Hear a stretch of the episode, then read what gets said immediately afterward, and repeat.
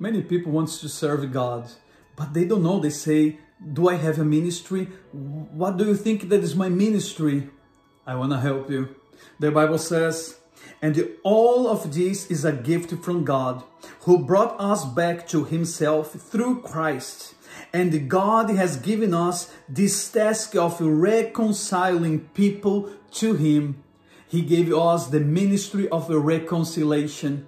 Our task is to reconcile people with God. Do this today.